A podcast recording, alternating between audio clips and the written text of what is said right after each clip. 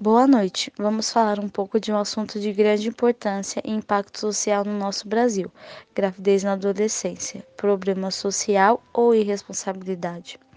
No Brasil, um em cada sete bebês é filho de mãe adolescente. A cada hora nascem 48 bebês, filhos de mães adolescentes.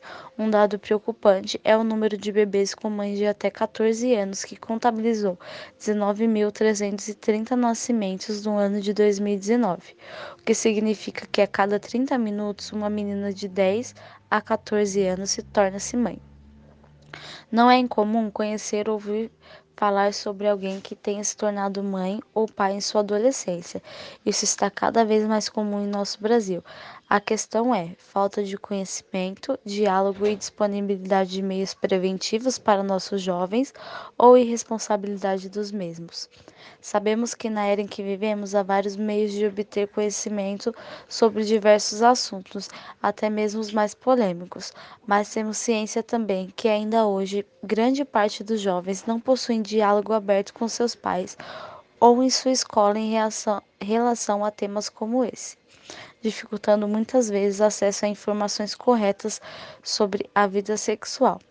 Vale lembrar também que des, desde 2016 o número de bebês de mães adolescentes registram queda. Em 2020, do total de 147.084 recém-nascidos, 13.533 nasceram de meninas com idade entre 15 e 19 anos.